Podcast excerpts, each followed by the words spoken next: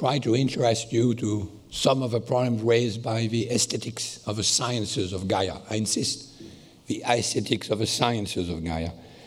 Aesthetics in the sense of becoming sensitive to uh, a new situation. And for me, the aesthetic is as well the one you do through the sciences, producing lots of instruments which render us sensitive to things like the climate or the acidification of the ocean or anything like the seismic disorder. Anesthetic, in the, of course, in the sense which you all know in art, which is to make us have a sensibility to absorb what the scientists are telling us. And the third sense is, of course, political, the political aesthetic, the art politique, as I used it in the class, in the school we created in Sciences Po, which is how do you make you, as citizen, able to understand what's happening uh, to us. Basically, what we have tried to do in this exhibition is to make feasible the distance between two figures, two faces, the globe on the one hand and the earth on the other, both of them being different from the old land, what uh, Husserl would call the archy land, the sort of primitive and uh, arche to which we all uh, pertain. And out of this arche, of this archisol, we have been sent to a horizon of a globe and suddenly discovering that this globe is very different aesthetically, in this free sense of aesthetic I've said, from uh, the earth or the land or Gaia or gay, whatever the word you want. I listed to interest you to the discussion with the four, three other speakers and the one tonight, four or five problems depending on the time I have, which are everyone trying to uh, offer you an occasion to see the show differently and maybe to propose yourself other documentation for the show. The first one is that a sphere is very different from the Earth. The Earth is not a sphere. The globe, as Peter Sloterdijk showed very nicely in uh, Sphären 2, is viewed always from a point of view of the outside.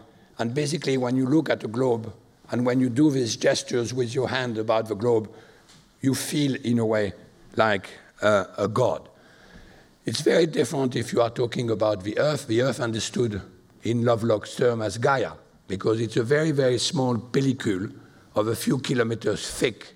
And to be in a pellicule without any way of getting out of it requires a very, very different aesthetics. I'm worried, I'm working now with scientists around these questions, uh, people who are geophysicists, geochemists, soil scientists, geographers, trying to interest them to the problem of what's the difference between seeing the globe and being inserted into this thin pellicle of life inside which we cannot, uh, outside of which we cannot uh, escape. It looks like a very simple problem. We should be able, with three centuries of cartography, three centuries of so called global view, to look at the Earth, but no, we don't. Because the Earth, precisely as a critical zone, has a very thin ribbon or varnish inside which we are, has no strangely enough, representation. Many other cultures, many other civilizations have tried to do that, but not ours. So the aesthetics of the science of Gaia, through many different tools, is trying to shift from a 2D representation of the horizon of the globe to a 3D horizon, which is a very different notion, with the soil becoming very important in this uh, aesthetic. This is the first um, problem, or I should say, challenge to you from the artist, artistic, political, or scientific uh, domain. It's basically, if we think in terms of 16th century history, a return to a problem that was known at the Renaissance as the question of the in, infralunar corrupted world. You remember the scientific revolution was supposed to have moved us from the infra-lunar to the infinite universe. And now we are back to something which is very different aesthetically. And that's the first of the problem we have to solve. The second one is this, which is related, of course, is the link between where are we if we are not above or out. And uh, as you saw, if you have seen the show, many of the uh, images, many of the artists we try to brought in are interested in something which is characterized by being below. In the marvelous exhibition, Tremblement du Monde, of which uh, Hélène Guénin is going to talk at uh, Pompidou uh, Metz, there is a magnificent uh, uh, works of art by a Japanese uh, artist, which is entirely situating inside, below a tsunami, a marvelous piece of work, which is very typical of a situation of the aesthetics of Gaia that we try to uh, invent, so to speak, and which is actually shared by many uh, artists and many scientists, which is where are we if we are not able to get out of? You remember that in our civilization, the great origin myth is that of a cave, of Plato's cave, which is, if you think of it, a very bizarre myth. Very bizarre because the way we are supposed to be prisoners in the dark has no plausibility. We are, no, we are supposed to look at the spectacle of the uh, scenery which is in front of us, prisoners without being able to talk to one another and without being able to look at one another. And this is what Plato imagined the situation of people when they are down. And of course, as you remember, they are supposed to be liberated by the courageous philosophers and get outside.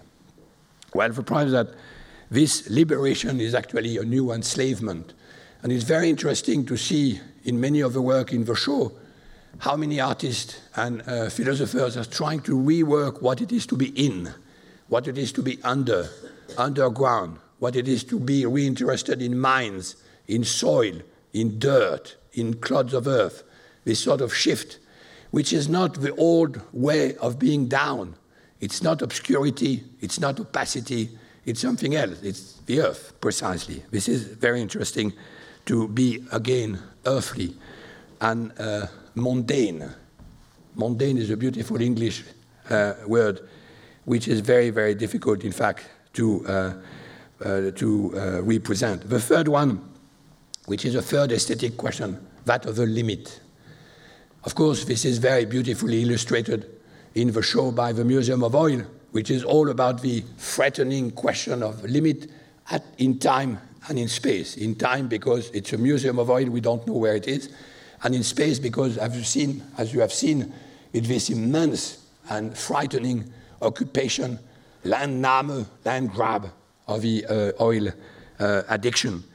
What is now very uh, interesting and very difficult is how we reintroduce the notion of limit without, for that reason, to go back to the old limited and shrunk archy soil. So this is very interesting, of course, as John and, and Sophie have shown in, the, in their show, because it's not a limit in the sense that we are running out of oil. We have plenty of it. Suddenly, the notion of oil peak, which had occupied the uh, people who make, were making prediction on economy for years suddenly completely changed its mind, its meaning. It's not about limit objectively coming to us. We have plenty of oil and we have to imagine to make ourselves voluntarily, legally, and politically limited in our way of dealing with oil. So the notion of oil, the fabulous metaphor of a column of Hercule always dépassé, trespassed, by our modernist, courageous ancestors, this very beautiful metaphor, which is so beautifully articulated in Dante, as well as in every single stories about the movement, plus ultra, as was the slogan of the uh, Spanish Empire, suddenly we realize has to be changed. There is something in limit which we don't know exactly how to re-articulate, but which become very important, especially for a reason which has been beautifully articulated by a historian of economics. I'm thinking here of a magnificent book by Pomeranz on the great divergence under the word abolishing land constraint. Abolishing land constraint is, of course, a term which has been used to describe the way the West, basically England and then uh, Germany and France, were able precisely to occupy lands without destroying their own. And it, we are, you are, I am, the inheritors of this tradition of people who have been able to abolish the land constraint. And suddenly, to our great surprise, the land constraints are back, and we don't know what to do with it.